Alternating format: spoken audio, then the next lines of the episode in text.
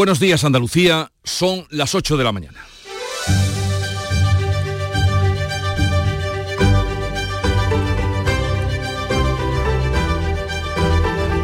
En Canal Sur Radio, La mañana de Andalucía con Jesús Vigorra. El trágico incendio de Valencia se ha cobrado al menos cuatro muertos, 19 desaparecidos y 14 son los heridos. Los bomberos trabajan todavía en la extinción, aún no pueden acceder al interior, el viento y el recubrimiento que tenía todo el edificio altamente inflamable propagaron el fuego en cuestión de minutos. Por otra parte, queda garantizada la aplicación del pacto de Doñana tras el encuentro de la pasada tarde de Juanma Moreno y Teresa Rivera. También han acordado medidas frente a la sequía. El Gobierno se hará cargo de los gastos de la desalación, 70 céntimos por metro cúbico. La Junta asumirá el transporte en barco, 20 millones de euros y también ha dado esperanzas esa reunión a la solución de los vecinos de los Pedroches que llevan 10 meses sin agua potable y que ayer se manifestaron a las puertas del Palacio de San Telmo mientras tenía lugar la reunión. La Comisión Europea propone aliviar los requisitos para beneficiarse de la PAC eliminar trámites burocráticos y estudia pedir su revisión. Por otra parte, en el caso Coldo, en libertad ha quedado con cargos el asesor del exministro José Luis Ábalos, investigado por el supuesto cobro de comisiones por la venta de mascarillas durante la pandemia que podían ascender esas comisiones a casi 10 millones de euros. Dos ministros y la presidenta del Congreso de alguna manera están salpicados por la compra a la empresa que eh, tramitaba o recomendaba o tenía como empresa pantalla Coldo García. De estas y otras noticias, enseguida les ampliamos la información, si bien antes el tiempo.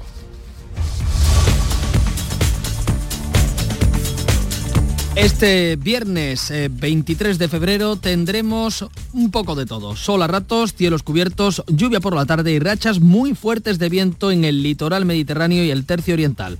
Bajan las temperaturas mínimas y las máximas, que van a oscilar entre los 19 grados de Almería y los 13 de Granada y Jaén. Pues vamos a desarrollar esta noticia que pasan hoy indudablemente por el incendio, el trágico incendio en Valencia que se provocaba en la tarde de ayer. Todavía no se saben las causas que lo originaron, pero sí que al menos son ya cuatro los muertos, 19 las personas desaparecidas y 14 los heridos en el peor incendio que se ha registrado en Valencia. El viento y el recubrimiento de poliuretano que tenía el edificio fue algo altamente inflamable que propagó el fuego por todo el inmueble en cuestión de minutos. Manuel Pérez Alcázar. A esta hora los bomberos siguen vertiendo agua sobre los bloques eh, de 14 y 10 plantas con 138 viviendas. Un dron de emergencias ha localizado cuatro cuerpos en un balcón y se tiene constancia de que al menos 19 personas están desaparecidas. El subdirector de emergencias de la Generalitat, Jorge Suárez, explica que los bomberos aún no pueden acceder al edificio. Están trabajando exclusivamente en el medio exterior. Las características del edificio en este momento no permiten continuar haciendo ninguna extinción en la parte interior, con lo cual se sigue trabajando enfriando el edificio por todas las fachadas y ese es el objetivo que va a haber en las próximas horas. Fuego, viento y el revestimiento de poliuretano en la fachada son lo que han propiciado que las llamas se extiendan por todo el inmueble en unos minutos. Esto desde el principio, como empezaba a arder un balcón, se propagaba por la fachada rápidamente, los paneles salían volando prendidos, caían a otro balcón y se empezaba a arder.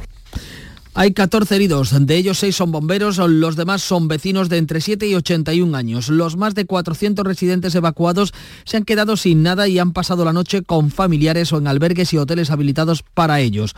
La alcaldesa de Valencia, María José Catalá, ha transmitido el pésame a las familias. Trasladar todo nuestro cariño a los familiares y decirles que estamos intentando hacer todo lo posible en este contexto. Desde, Madrid se ha dirigido hasta Valencia un batallón de la Unidad Militar de Emergencias con el material antiincendios necesario. El presidente del Gobierno y el de la Generalitat Valenciana han mostrado su pesar en redes sociales. El presidente andaluz ha expresado en redes su compromiso y ha ofrecido toda la colaboración necesaria. Vamos ahora a otro asunto, aunque estaremos pendientes, por supuesto, de la evolución mm, que tenga el incendio en el día después en Valencia. Aquí en Andalucía, el presidente de la Junta y la ministra de Transición Ecológica han recuperado el espíritu de Doñana y garantizan así la aplicación del acuerdo tras reunirse en Sevilla. Moreno y Rivera avanzan medidas frente a la sequía como la llegada de agua por barco, la Junta pagará el transporte y el Ministerio la desalación. La reunión disipa las dudas una vez resuelta la polémica sobre la conversión de su suelos forestales en suelos agrícolas recogida en el decreto de simplificación administrativa de la Junta.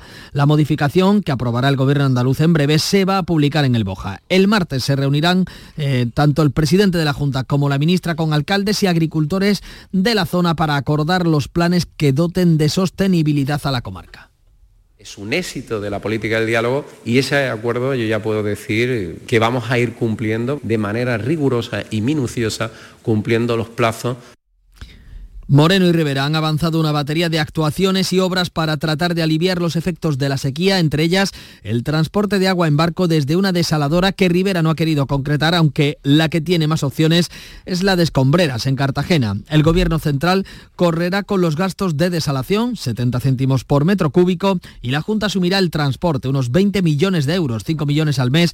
Es la misma fórmula que se ha pactado para Cataluña son propiedad de Aquamed, por tanto, me va a permitir que me reserve dónde, pero sí tenemos identificado dónde hay plantas desaladoras que no están funcionando a pleno rendimiento, en el Mediterráneo español. El presidente y la ministra se han comprometido a resolver en breve los problemas de agua que sufren desde hace más de 10 meses los municipios de las comarcas cordobesas de Los Pedroches y El Guadiato. Los vecinos se han concentrado este jueves ante el Palacio de San Telmo con las garrafas que utilizan para proveerse de agua. Pues bien, ante las protestas, tres semanas ya de los agricultores, la Comisión Europea propone aliviar los requisitos para beneficiarse de la PAC, o sea, eliminar trámites burocráticos y estudia pedir su revisión en el Consejo de Ministros de Agricultura que tendrá lugar el próximo lunes. Agricultores y ganaderos, no obstante, mantienen su calendario de movilizaciones. Ayer se vivió una tensa jornada en el puerto de Algeciras y veremos qué pasa hoy. Bea Rodríguez. En Andalucía, Saja, UPA, COAG y cooperativas agroalimentarias han convocado el próximo martes, víspera del Día de Andalucía, en la localidad cordobesa de Lucena, mientras que Agacor, la Asociación de Ganaderos y Agricultores, ha registrado una nueva tractorada en Córdoba el 3 de marzo. Este jueves, los agricultores se han enfrentado en Algeciras a las fuerzas del orden que les impedían entrar al puerto.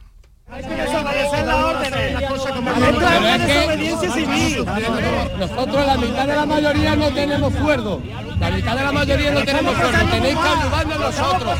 A nosotros. El portavoz de Por Andalucía, José Ignacio García, ha acudido a la sesión de control parlamentaria con un melón de Brasil comprado en España para denunciar la competencia que sufren nuestros agricultores. Tras la flexibilizar las eh, normas de barbecho, la Comisión Europea plantea rebajar las exigencias a los agricultores con ganado, reducir un 50% las visitas a las exportaciones y el papeleo que deben cumplimentar. Los agricultores tendrán más seguridad en los pagos de la PAC y los estados una interpretación más clara. Las medidas se debatirán en el Consejo de Ministros de Agricultura del lunes. Caso Coldo eh, ha quedado en libertad con cargos el asesor del exministro José Luis Ábalos, investigado por el supuesto cobro de casi 10 millones de euros en comisiones por la venta de mascarillas durante la pandemia. Dos ministerios y también la presidenta del Congreso están salpicados por la compra a la empresa que representaba o que recomendaba Coldo García. Coldo García se ha negado a declarar ante el juez de la Audiencia Nacional. Se le ha retirado el pasaporte y tendrá que presentarse ante el juez cada 15 días. También se han impuesto medidas cautelares al empresario vasco implicado y al presidente del Zamora Club de Fútbol, no así al hermano de García. El gobierno no cuestiona la continuidad de Ábalos en su escaño, pero la portavoz Pilar Alegría muestra indignación la vergüenza ¿no? de que personas en los momentos más difíciles de la pandemia pudieran hacer negocio con este tipo de, de cuestiones. El líder del Partido Popular, Núñez Feijóo, pide explicaciones a Pedro Sánchez. Debería el presidente del gobierno dar una rueda de prensa. Queremos saber qué opinan los ministros de Sanidad.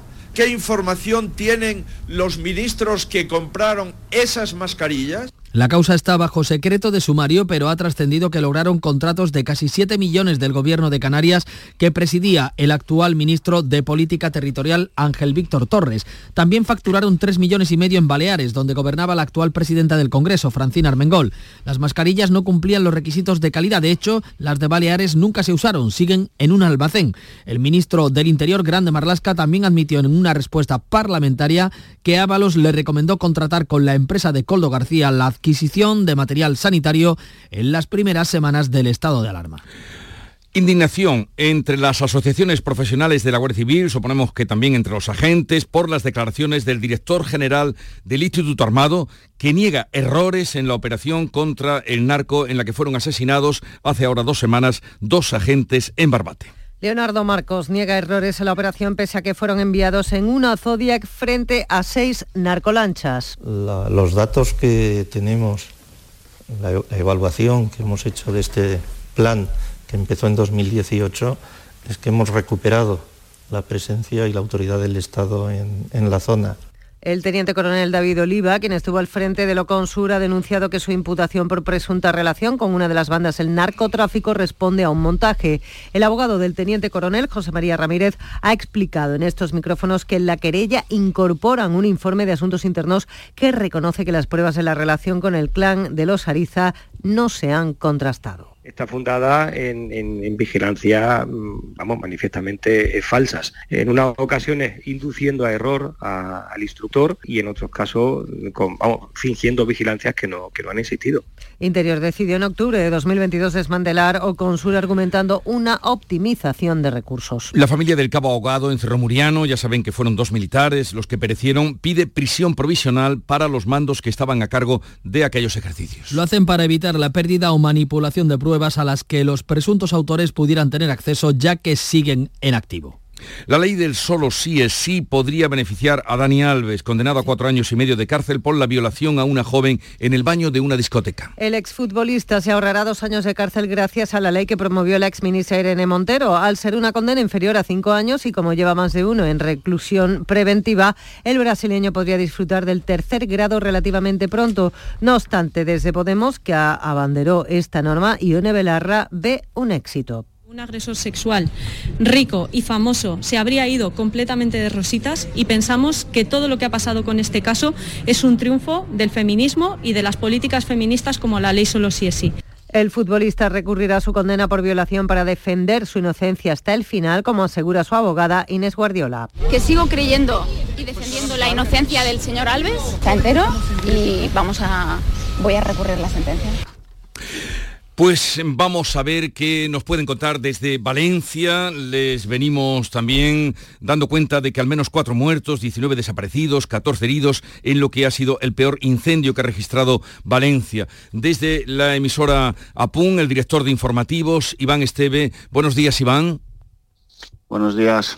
¿Qué nos puedes contar? Última hora, nuevos datos que se hayan producido en torno a este incendio.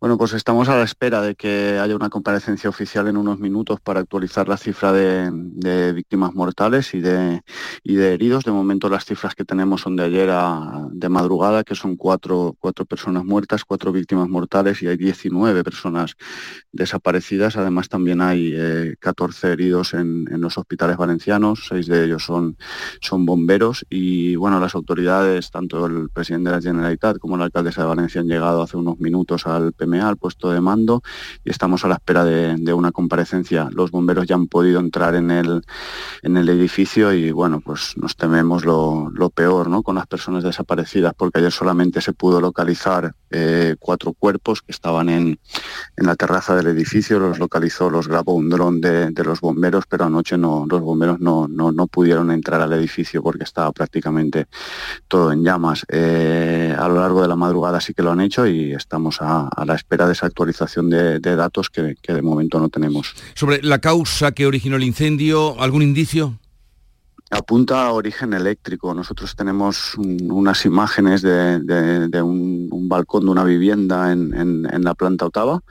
Parece ser que fue por, algún problema eléctrico y, bueno, lo que ha tenido un factor fundamental en, este incendio es, parece ser el, bueno, era una finca de nueva construcción eh, con una fachada de aluminio, pero que tenía un aislante dentro que es el poliuretano y que parece ser que que, es el que ha propagado las llamas porque es un material altamente inflamable. Normalmente el fuego no, suele llegar a este material porque está bien recubierto, pero en este caso sí que llegó y, de ahí la propagación del fuego. Hizo que el fuego se propagara hacia arriba, pero además es un material de poliuretano que suele gotear y eso también hizo que el fuego se extendiera en dos direcciones, hacia arriba y hacia abajo.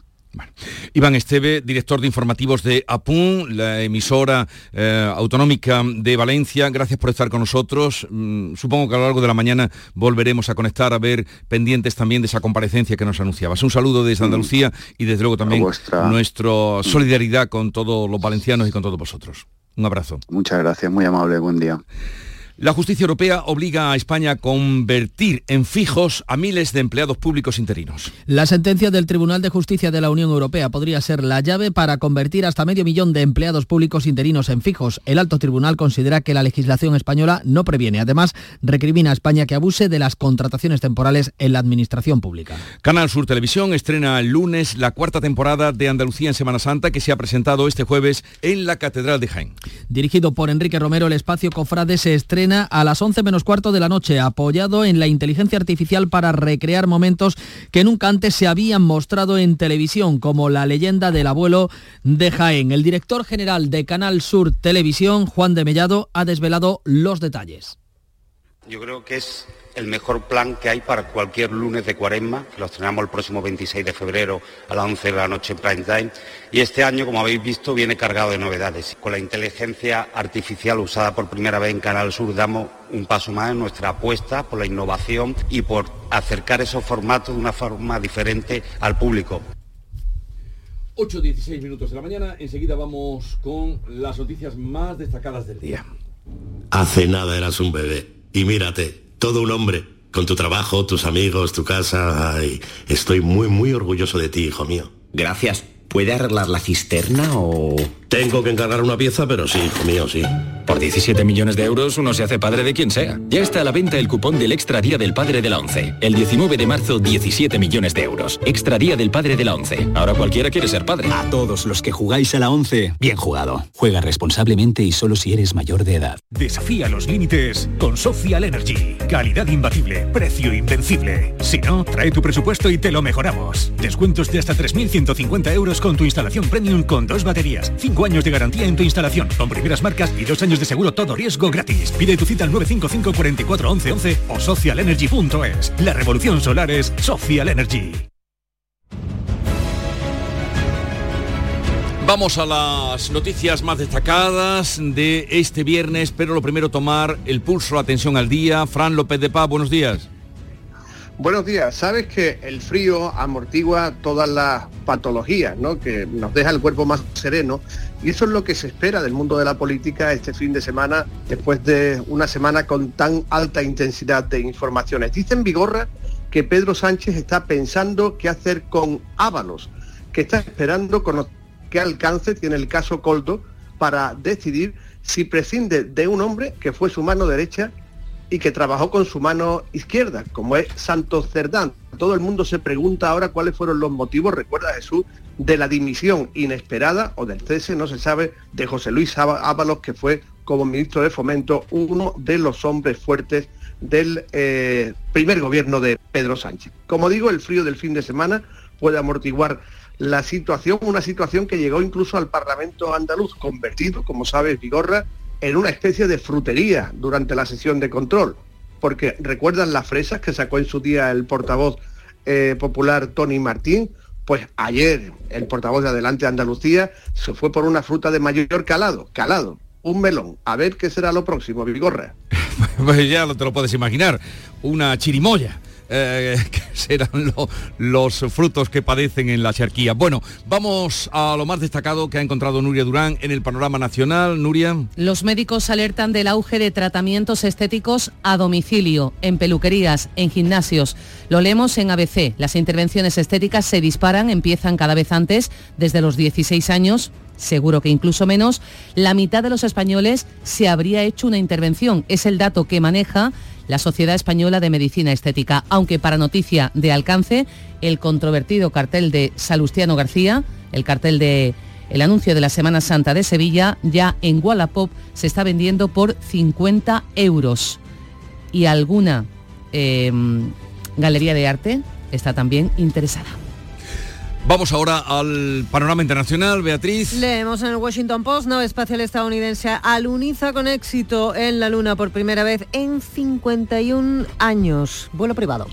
Clave económica del día, Jorge González. La empresa Nvidia, que se ha disparado un 15% en bolsa tras unos resultados récords, ha sumado 700.000 millones de dólares en valor de mercado desde principios de año. Se convierte en la tercera empresa más importante de Estados Unidos por detrás de, eh, de Google y de Apple y ha superado a Amazon y a Alphabet. Una empresa que hace muy poco solamente hacía tarjeta de vídeo para los videojuegos. La noticia deportiva más destacada, Nuria Gaciño. Tras la eliminación del Betis en Europa, llegan hoy las campeonas a Sevilla, semifinales de la Liga de las Naciones a las 9 frente a los Países Bajos. Son las 8.20 minutos de la mañana, llega ahora el tiempo de la información local. Atentos. En la mañana de Andalucía de Canal Sur Radio. Las noticias de Sevilla con Antonio Catoni. Buenos días, campaña de control y sanciones para evitar los apartamentos y viviendas turísticas irregulares en Sevilla. Así lo anunciaba el alcalde, que también afirma que se limitará el número máximo de este tipo de alojamientos en aquellos barrios que estén saturados. Pero hablando de turismo, atención a esto, en mayo se lanzará desde Sevilla una nave dedicada al turismo aeroespacial, un vuelo espacial con una cabina presurizada, capacidad para ocho viajeros que podrán contemplar a 40.000 metros de altura la curvatura de la Tierra. El tercer titular es deportivo, la eliminación del Betis de la Conference League con un empate a uno en Zagreb. En Cofradías, esta noche, el Via Cruz y de Santa Cruz se ha presentado el cartel de la Macarena de Uta Geub y, por otra parte, el cartel de Salustiano, la reproducción que ha editado el Consejo se vende en Wallapop con precios que alcanzan hasta los 50 euros. Vamos con el tráfico. Isabel Campos, buenos días. Buenos días. Tenemos un kilómetro de retención en la entrada por el puente del Centenario, otro kilómetro en la entrada por el puente del Alamillo y otro por el puente del Patrocinio. En el interior la circulación es densa. En la Ronda Norte hacia Cortijo Las Casillas, en el Alamillo Avenida Andalucía Juan Pablo II y La Paz de entrada, en Luis Uruñuela hacia Montesierra, en La Palmera y en el Paseo sentido Puente Triana. El tiempo, hoy cielos con nubes, precipitaciones débiles por la tarde, posibilidad. Temperaturas en descenso, 17 grados en Lebrija, 16 de máxima en Écija y Sevilla, 15 en Morón. Ahora tenemos 9 en la isla de la Cartuja. Enseguida desarrollamos estos y otros asuntos. Realiza Juanjo González. Sol Renovables les ofrece el tiempo. Expertos en instalaciones solares y energías renovables para su vivienda o negocio. Enchúfate al sol. www.solrenovables.com Sorprendidos estamos todos con esta noticia. Sevilla va a coger el próximo mes de mayo el lanzamiento de una nave dedicada al turismo aeroespacial. Se trata de una iniciativa, dicen los promotores, que es sostenible, en la que los usuarios podrán observar la oscuridad del espacio y la curvatura de la Tierra durante un viaje de cinco horas. La propuesta irá acompañada de una amplia oferta de contenidos turísticos, digamos que va en el paquete del viaje, otros contenidos turísticos, y se va a realizar a la vez en Sevilla y en otros dos continentes distintos. Pilar González, buenos días. Buenos días. ¿Cómo se llama la nave? Bueno, pues la nave se llama Spaceship One y llega a alcanzar una altitud de 40.000 metros. Dispone de una cabina presurizada con capacidad para ocho viajeros, incluido el piloto. Una iniciativa de la empresa EOX Space, del español Kemer Carbachi, que se va a repetir a la vez que en Sevilla, en Estados Unidos y también en México. Según sus promotores, es un sistema sostenible porque estará impulsado por un globo de helio que después se reciclará. La oferta turística incluye actividades temáticas, inmersivas, gastronómicas, de medicina regenerativa y también formativas. Hablando de turismo, el alcalde de Sevilla ha anunciado más control y sanciones sobre los apartamentos turísticos de la ciudad. Dice que va a limitar el número máximo de este tipo de viviendas en los barrios que estén saturados. En el Pleno Municipal, José Luis Sanz ha detallado algunas de las medidas que se van a incluir en la ordenanza que se elabora sobre este tipo de alojamientos. Además de establecer límites, habrá más vigilancia sobre los incumplimientos. La situación de los barrios no es la misma, de los apartamentos turísticos no es la misma en todos los barrios. Hay barrios que es evidentemente a simple vista se notan saturados y hay otros donde no existe de momento ese problema. Eh, además, el Pleno del Ayuntamiento ha aprobado nueve modificaciones presupuestarias, siete millones para la financiación del intercambiador de Santa Justa y en materia de movilidad, el alcalde ha confirmado que mantiene la prolongación del tranvibús hasta la Plaza del Duque. Por otra parte, el Ayuntamiento ha procedido al reparto de las cinco casetas individuales para la Feria de Abril resultantes de la división de lo que hasta ahora ha sido la caseta del PSOE. Tres eran para familias que llevan 29 años esperando, que tienen ya nombre, los oligoides, entre Farolillos y el Bocao, la cuarta para una entidad, Super 5, después de 30 años pidiéndola, y la quinta para los mojaos, que perdieron la caseta hace 23 años y la recuperan ahora. El PSOE ha anunciado recurso con solicitud de medidas cautelares. Bueno, pues la feria, creada en el siglo XIX por la burguesía sevillana para entender este tiempo que ha conformado nuestro presente, el espacio Caixa Forum ofrece desde hoy una interesante exposición con fondos del Museo del Prado, 19, el siglo del retrato.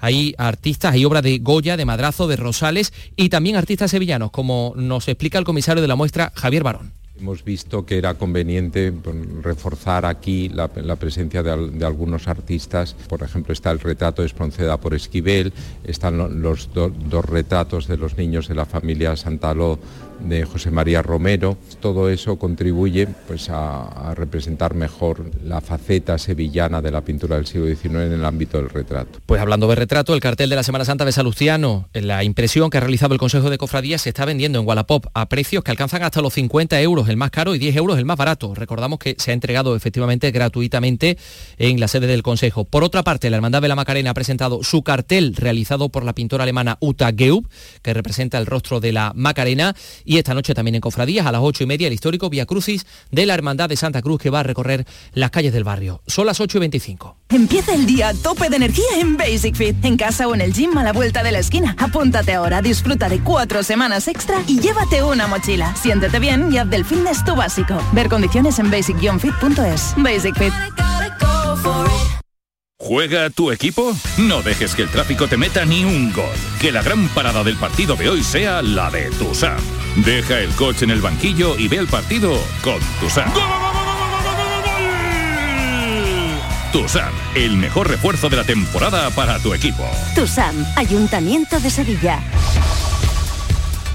Vamos con lo laboral. Esta mañana están convocados en el CERCLA la dirección y la plantilla del servicio de la Grúa Municipal de Sevilla ante los nuevos paros parciales anunciados que han promovido los trabajadores. Dos horas por turno que empiezan el día 26, se repetirán el 28 y hay convocadas también ocho jornadas más en marzo desde el Viernes de Dolores, a ver qué sale de esta reunión del CERCLA. Y por otra parte, también hay movilizaciones de los trabajadores de metro y tranvía. Sí, son los trabajadores del mantenimiento de esos trenes que han convocado huelga para los días 4, 6 y 8 de marzo. Reclaman un plus de peligrosidad y penosidad y que se aplique un protocolo de seguridad que reduzca el riesgo que afrontan al manipular materiales tóxicos como un tipo de arena para el frenado, también pinturas o disolventes. Dice el delegado de prevención de UGT, Javier Martín, que incluso no tienen luz suficiente para trabajar y que la empresa no toma medidas de protección. Todo el turno de trabajo con ruido, con polvo tóxico, con marea, con lijado de trenes. Eso era un ambiente bastante caldeado, irrespirable. No se podía trabajar allí.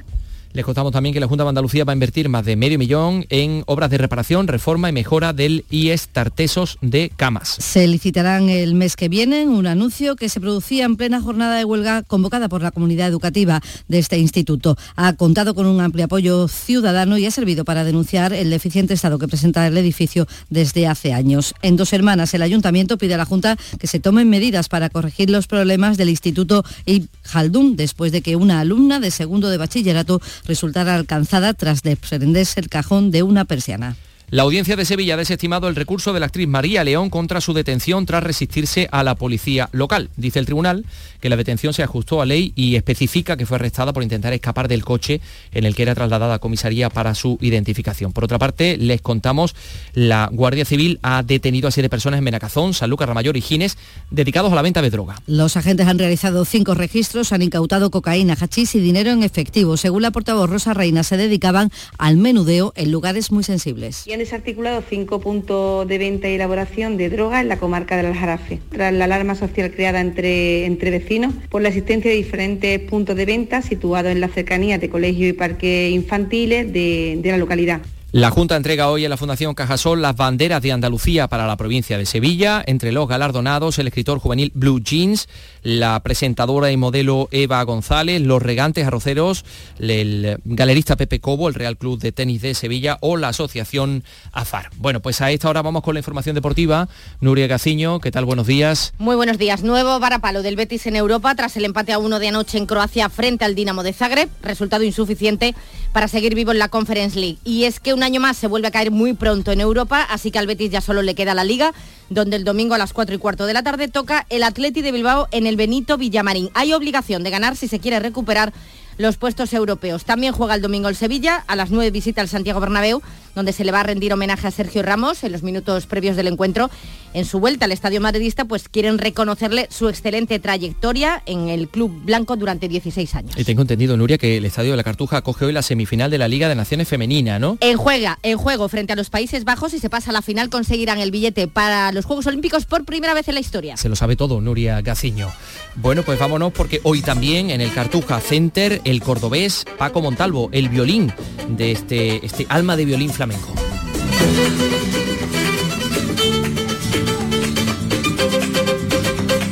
9 grados en Sevilla capital.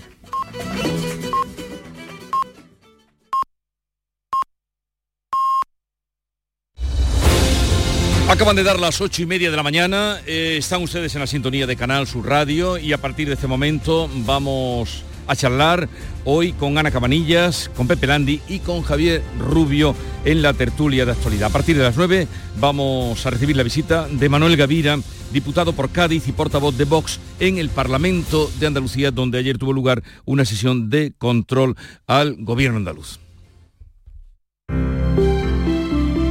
Buenos días. En el sorteo del cupón diario celebrado ayer, el número premiado ha sido 97.296. 97296. Serie 41. 041. Hoy, como cada día, hay un vendedor muy cerca de ti repartiendo ilusión. Disfruta del día. Y ya sabes, a todos los que jugáis a la 11, bien jugado. Superbiazón ha aumentado nuestra producción de cebada aplicando menos nitrogenado. Superbiazón, el bioestimulante con fijación de nitrógeno que te ofrece la máxima rentabilidad de tu cereal. Fertinagro Biotech. Más información en supervia.es.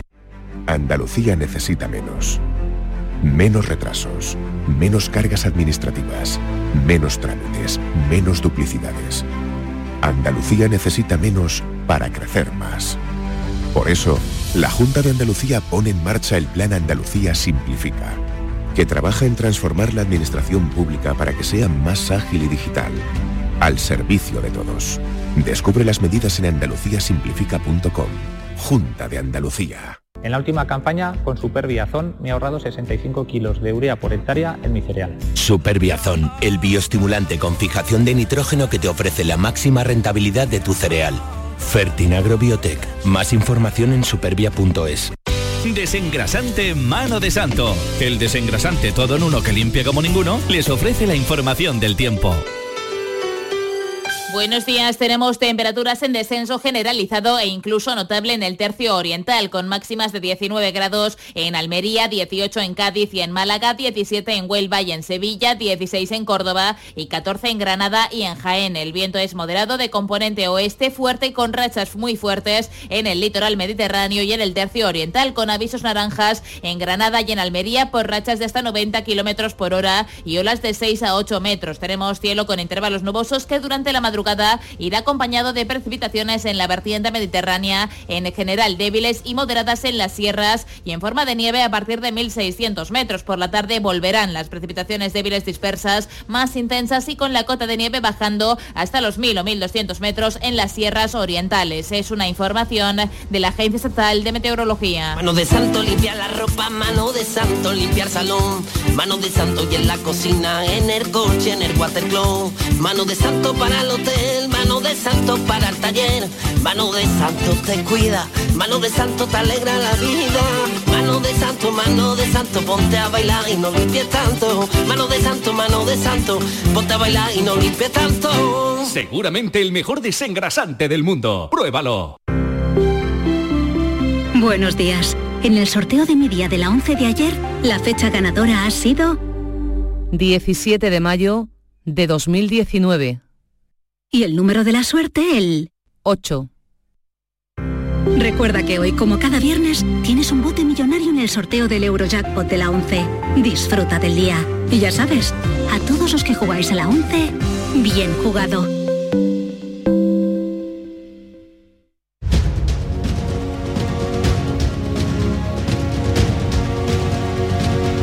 En este momento está compareciendo la alcaldesa de Valencia, acaba de comenzar la comparecencia, a ver si podemos eh, tener sonido de esa comparecencia, María José Catalá, alcaldesa de Valencia, que estará dando los últimos datos que tengan sobre el incendio ocurrido en esta ciudad.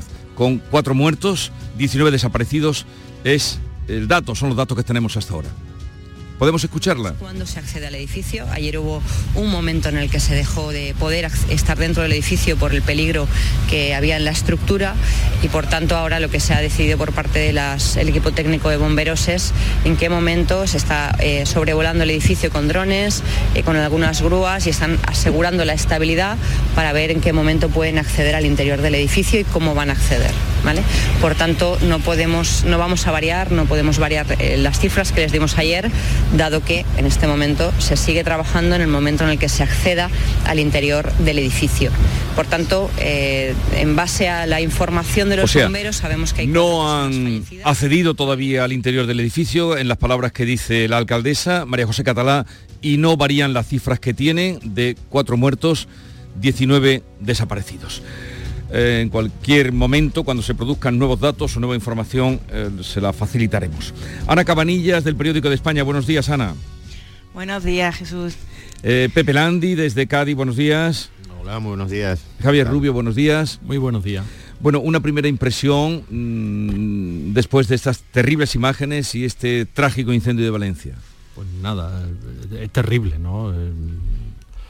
Las imágenes, lo pavoroso, ¿verdad? Porque muchas veces usamos los adjetivos eh, y, nosotros los periodistas los manejamos con demasiada alegría, ¿no? Pero decimos eso del el pavoroso incendio y la escena dantesca, pues sí, pues sí todo eso es. eh, yo simplemente un recuerdo a las víctimas, que los desaparecidos pues aparezcan eh, y, y, bueno y, y que sea un momento de, de, no sé me atrevo a decir de, respeto nacional no de, mm, que dejemos a un lado eh, este clima esta polarización no y que oye simplemente unirnos en el dolor. Es difícil añadir nada a, la contemplación del horror en, en su expresión más em, pura y, clara. Mm, Porque las imágenes que vimos anoche pues nos, nos llevaban a, desgracias, a tragedias de, años anteriores, es muy, es muy complicado.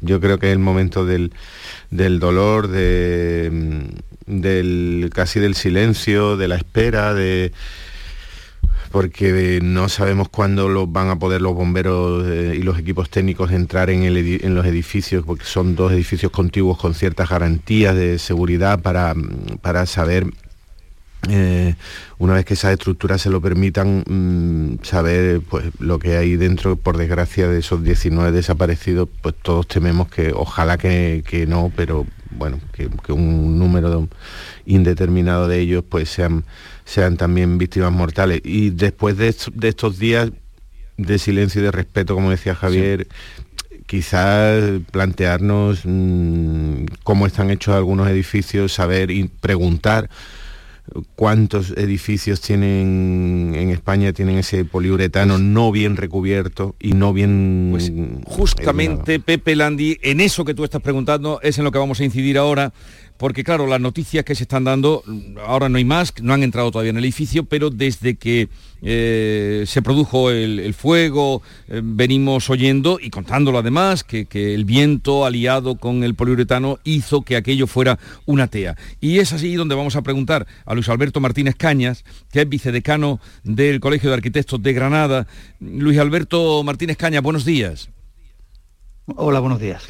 Usted habrá oído, como todos nosotros, que el poliuretano ha sido pues, motivo de que el incendio se haya propagado tan rápidamente. Y queremos preguntarle, ¿el poliuretano proyectado está prohibido en España? Bueno, mm, vamos a ver, el, poliuretano proyectado se ha venido utilizando eh, mm, digamos, con, toda la vida, eh, porque ha sido un material que tenía una gran prestación aislante. A raíz del incendio de, este de Londres o de Inglaterra, eh, parece que eh, por directiva europea, pues su uso se restringió. Em, pero en el momento en el que se construyó el edificio eh, era perfectamente un eh, material válido, además con unas buenas propiedades térmico aislantes. Entonces el edificio se construyó en 2005 o se puso a la venta en 2005, no sé, y bueno, eh, se hizo con una normativa de protección contra incendios que era la, la CPI 96 por aquellos años y, cumplía con todas las determinaciones. Ahora ya eh, la ejecución mm, concreta de, la obra, pues eso es lo que habrá que estar al albur de las investigaciones que se hagan al respecto. Es que claro, nos sobrecoge, eh, cuando hemos visto todas las imágenes, la, velocidad con la que se propaga eh, el incendio. Ah, dicen que no llegó ni a, a los 30 minutos que quedó todo incendiado. Mm, ¿Tiene usted alguna explicación de por qué o se hace alguna explicación? La, cuestión, sí, la cuestión es saber eh, si ese poliuretano estaba confinado o no estaba confinado. Eh, es decir, que eso es lo que habrá que, investigar, porque normalmente ya digo que este material se ha utilizado durante muchísimos años, eh, se ha utilizado como material aislante en el interior de la cámara que, constituye, que constituyen los cerramientos de los edificios, que están formados por una hoja exterior y una hoja interior, ambas de ladrillo normalmente. Cuando habla usted de si está... Eh, sí, sí, dígame, dígame. No, que, la, forma de, proyectar este material es eh, en el interior, alojado en el interior de una cámara de ladrillo. Y luego ya viene el revestimiento de la fachada con paneles o con aplacados de piedra o simplemente con un revestimiento de, cemento. ¿no? Esa era la forma en la, en la, que se hacía. Si ese poliuretano eh, ha quedado proyectado al exterior y no se ha confinado con, otra, eh, con otro material, pues entonces a lo mejor ahí es la causa por la cual eh, ha sido pasto de la llama y se ha propagado rápidamente. Muy bien. Pues muchas gracias, porque mucha gente, estamos hablando, claro, del prioritano y la gente se preguntará, ¿lo tengo yo? Pues se lo puede tener, pero usted ha dicho que confinado o revestido, pues se viene utilizando y eh, será en la mayoría de los edificios que se hacen ahora, ¿no? Como, em, em, pues eso, un material que además aísla bastante. Mm, casi todas nuestras casas lo tienen, o sea que no vayan tampoco a pensar que, podría ocurrir, pero sí dice usted que si estuviera revestido el edificio eh, sería distinto. Claro, claro, claro. Esto es, vamos, le pongo un símil para un poco tranquilizar. Eh, eh, hasta 1950 aproximadamente, muchas edificaciones eh, se construían, bueno, casi todas se construían con madera. y, la madera, evidentemente, es un, elemento bastante propenso a, propagar la llama.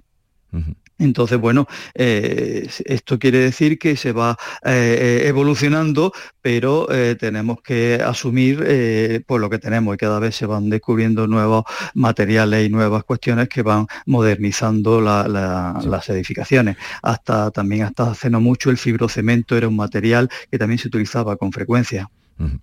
Luis Alberto Martínez Caña, vicedecano de arquitectos del Colegio de Arquitectos de Granada, gracias por estar con nosotros. Un saludo y buenos días. Buenos días.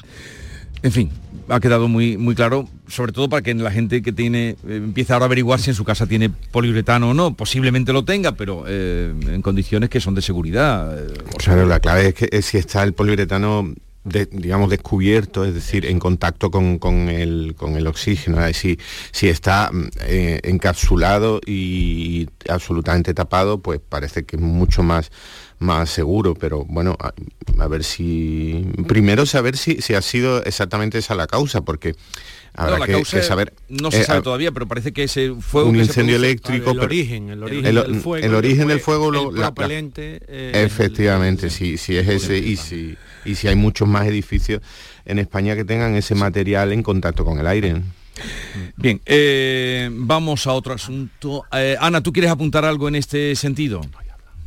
No, bueno, eh, sí que es verdad, con lo que habláis del poliuretano y este aislante, eh, en algunos países de la Unión Europea sí que es verdad que se prohibió, eh, pero también a raíz de algún incidente y de algún incendio donde, donde se vio, ¿no? Veremos aquí, eh, hombre, yo también eh, es que no se puede decir nada más, como decían mis compañeros, esto es una tragedia, porque además es una, trate- una tragedia, a mí me recordó un poco, eh, fijaros, y, y tiene en realidad poco que ver, pero al, al atentado del, del 11S, ¿no? Que todos lo recordamos porque era, estamos todos viendo en directo imágenes Sí. de dos bloques que estaban ardiendo como una caja de cerillas y no podíamos hacer otra cosa más que ser espectadores, ¿no? Más que ser espectadores conscientes de que podía estar sucediendo ahí dentro desgracias que finalmente por desgracia han sucedido y que, y que todos esperábamos, yo creo que todos albergábamos la esperanza de que, de que ese milagro ocurriese y que no hubiese víctimas mortales, ¿no? Y así es como nos acostamos anoche, pero bueno, hemos amanecido con, con tristes noticias que, que además tiene toda la pinta de que van, van a ir aumentando. Eh, Jesús, hubo un incendio en Sevilla en el año 98, eh, el edificio Oriente, bueno, se llamaba y se sigue llamando. Y ahí en ese caso eh, también fue un incendio eh, en la fachada y se propagó por unas planchas de plástico que tenían los balcones. En vez de tener cristales, le habían puesto unos metacrilatos, bueno, Sí. para entendernos, no sé si Sí, era exactamente bueno. eh, un polímero, ¿eh? y Sí. ahí ya nos cubrimos, un, pol- un polímero plástico. Y, y ardió todo el edificio, se evacuó con tal, salvo una persona, una persona que estaba impedida y, tetrapléjico y bueno, murió en ese incendio y se revisó todo, hablo de Sevilla, se revisó las construcciones, los edificios para que los aplacados plásticos o los materiales plásticos muy combustibles que arden con mucha facilidad y crean mucha llama y alcanzan temperatura, porque claro, ahí el problema de este edificio que estamos viendo, eh, estructuralmente puede que, bueno, habría que verlo, ¿no? Pero claro, ahí habrán alcanzado temperaturas de mil grados. Eso mm, no hay hormigón que, que lo soporte durante mucho tiempo. Hay que ver cuánto tiempo está ardiendo. Parecía un escenario de, de película, Sí, ¿no? sí, claro, claro. de- de un edificio que, que no era un edificio, era un edificio de, de- vivienda cara. postín, Pero de vivienda, Sí, eso, de postín. Esa palabra lo resume, que no era, porque muchas veces decimos, bueno, es que, el- pero no, y No, nuevo claro, además. A ver, quería, porque luego mm, nos va a visitar eh, Manuel Gavira, tu paisano, Pepe Landi, y, quería adelantar algunos temas.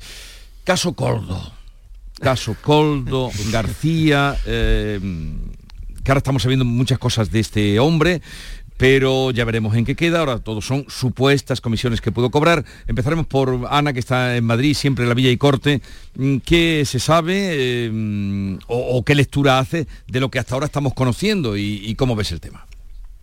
Bueno, la, principal lectura que hago yo y que hace todo el mundo, eh, y sobre todo a raíz de la reacción que está teniendo el Partido Socialista, porque está muy nervioso, es que esto no pinta nada bien eh, y que posiblemente, bueno, es que además es que esto estalló hace dos días y no hemos parado de conocer eh, nuevas informaciones, nuevos casos, esto parece que está salpicando a más gente de lo que parecía que estaba o que podía estar previsto en un primer momento, ¿no? Eh, y huele mal porque en el Partido Socialista eh, hay tensión, hay tensión y hay nervios. Entonces, eh, ¿cuál va a ser la implicación de esto? Pues eh, yo creo que va a tener, porque yo creo que esto puede convertirse un poco en el talón de Aquiles de la legislatura.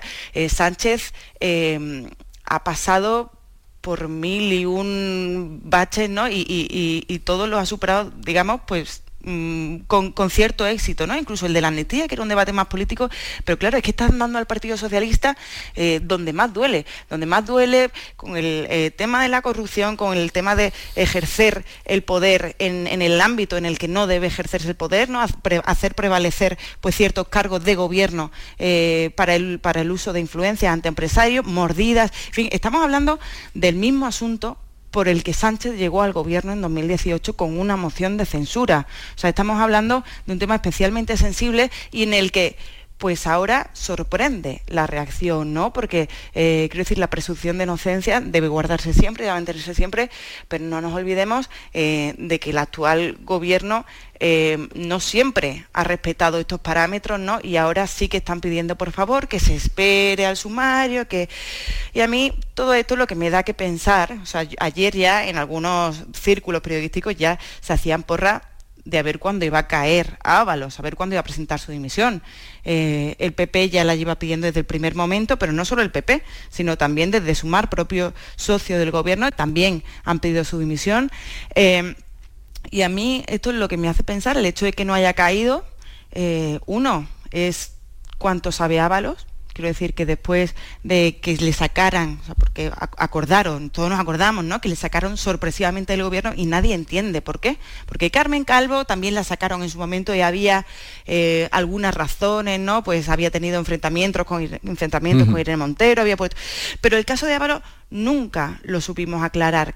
Ábalos, que había estado envuelto en polémicas como el del Seagate, ¿no? Este, esta eh, llegada de la vicepresidenta venezolana que no podía entrar en el espacio Schengen, pero aterrizó en, España y se reunió con Ábalos. Por cierto, también estaba este Coldo, que parece que estaba en todas las salsas, ¿no?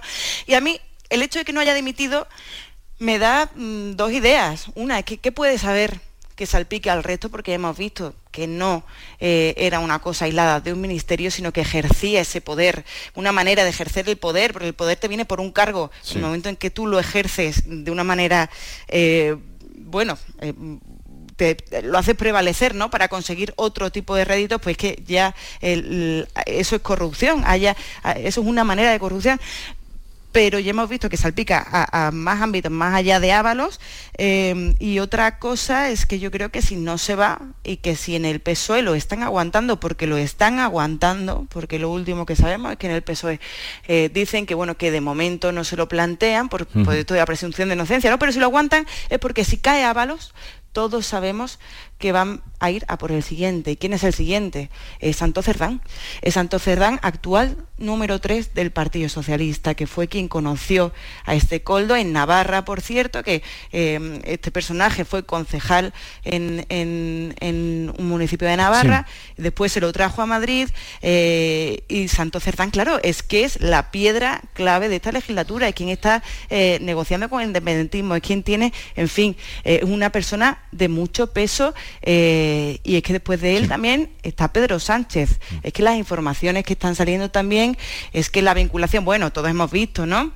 esto de que Sánchez eh, le dedicó algún post, alguna publicación, ensalzó, ensalzó a este coldo diciendo que era el último escolar y socialista, en fin.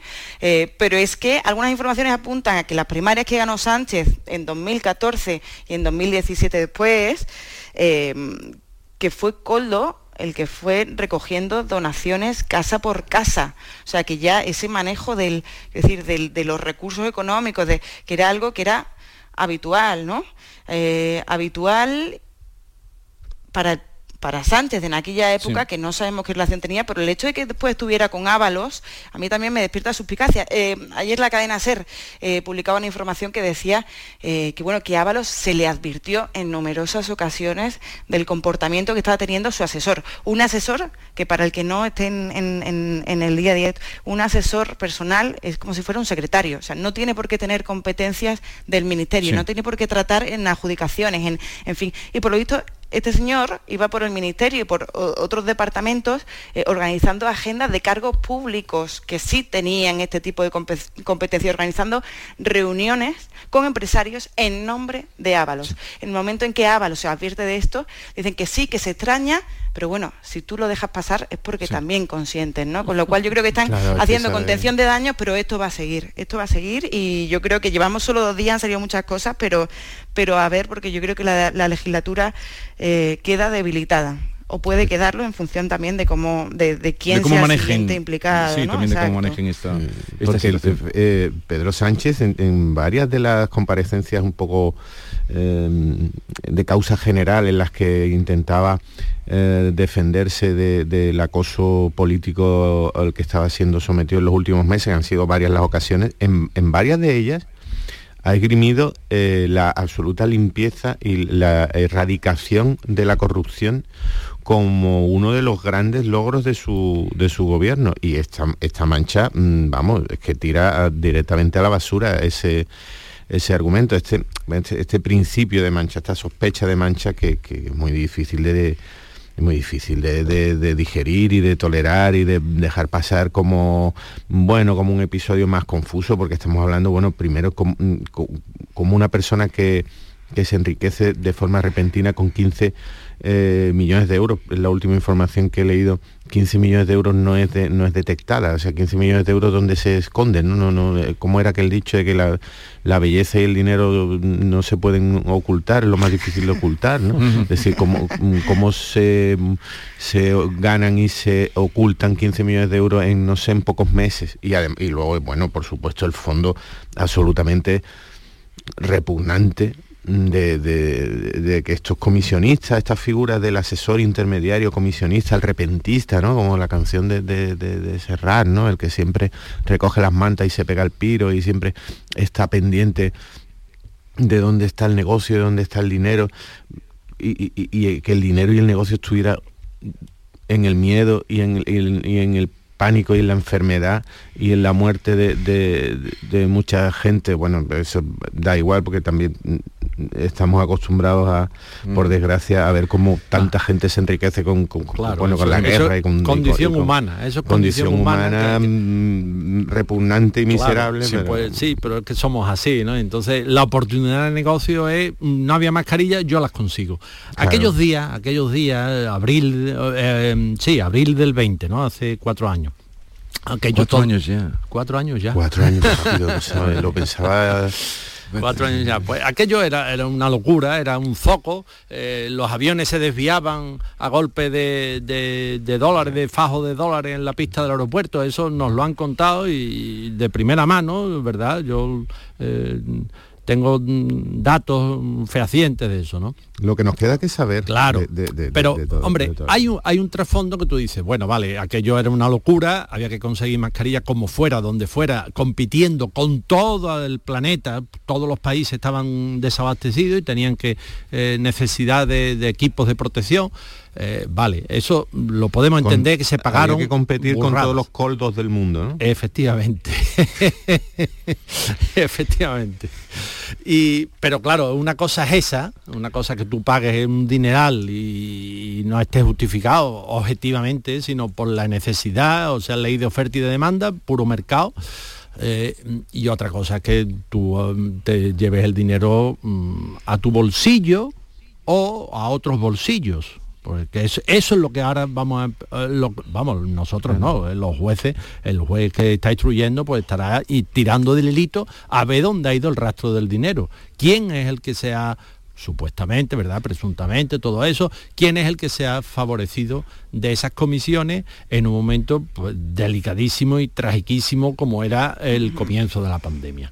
Y, Y- y un y momento nos de- podemos llevar alguna sorpresa, claro. Sobre cosas Claro, que- cuesta mucho pensar pero que... que fue- que- A ver, Ana, venga. Sí, sí, que- digo que fue un momento delicadísimo y que precisamente por eso fue por lo que se pudieron aprovechar, porque Claro, todos recordamos claro, que claro. Se, se- se instauró un estado de excepcionalidad que, per- que permitía eh, una cosa que a los periodistas que estábamos en esa época ya trabajando nos suena, ¿no? que era el contrato negociado sin publicidad.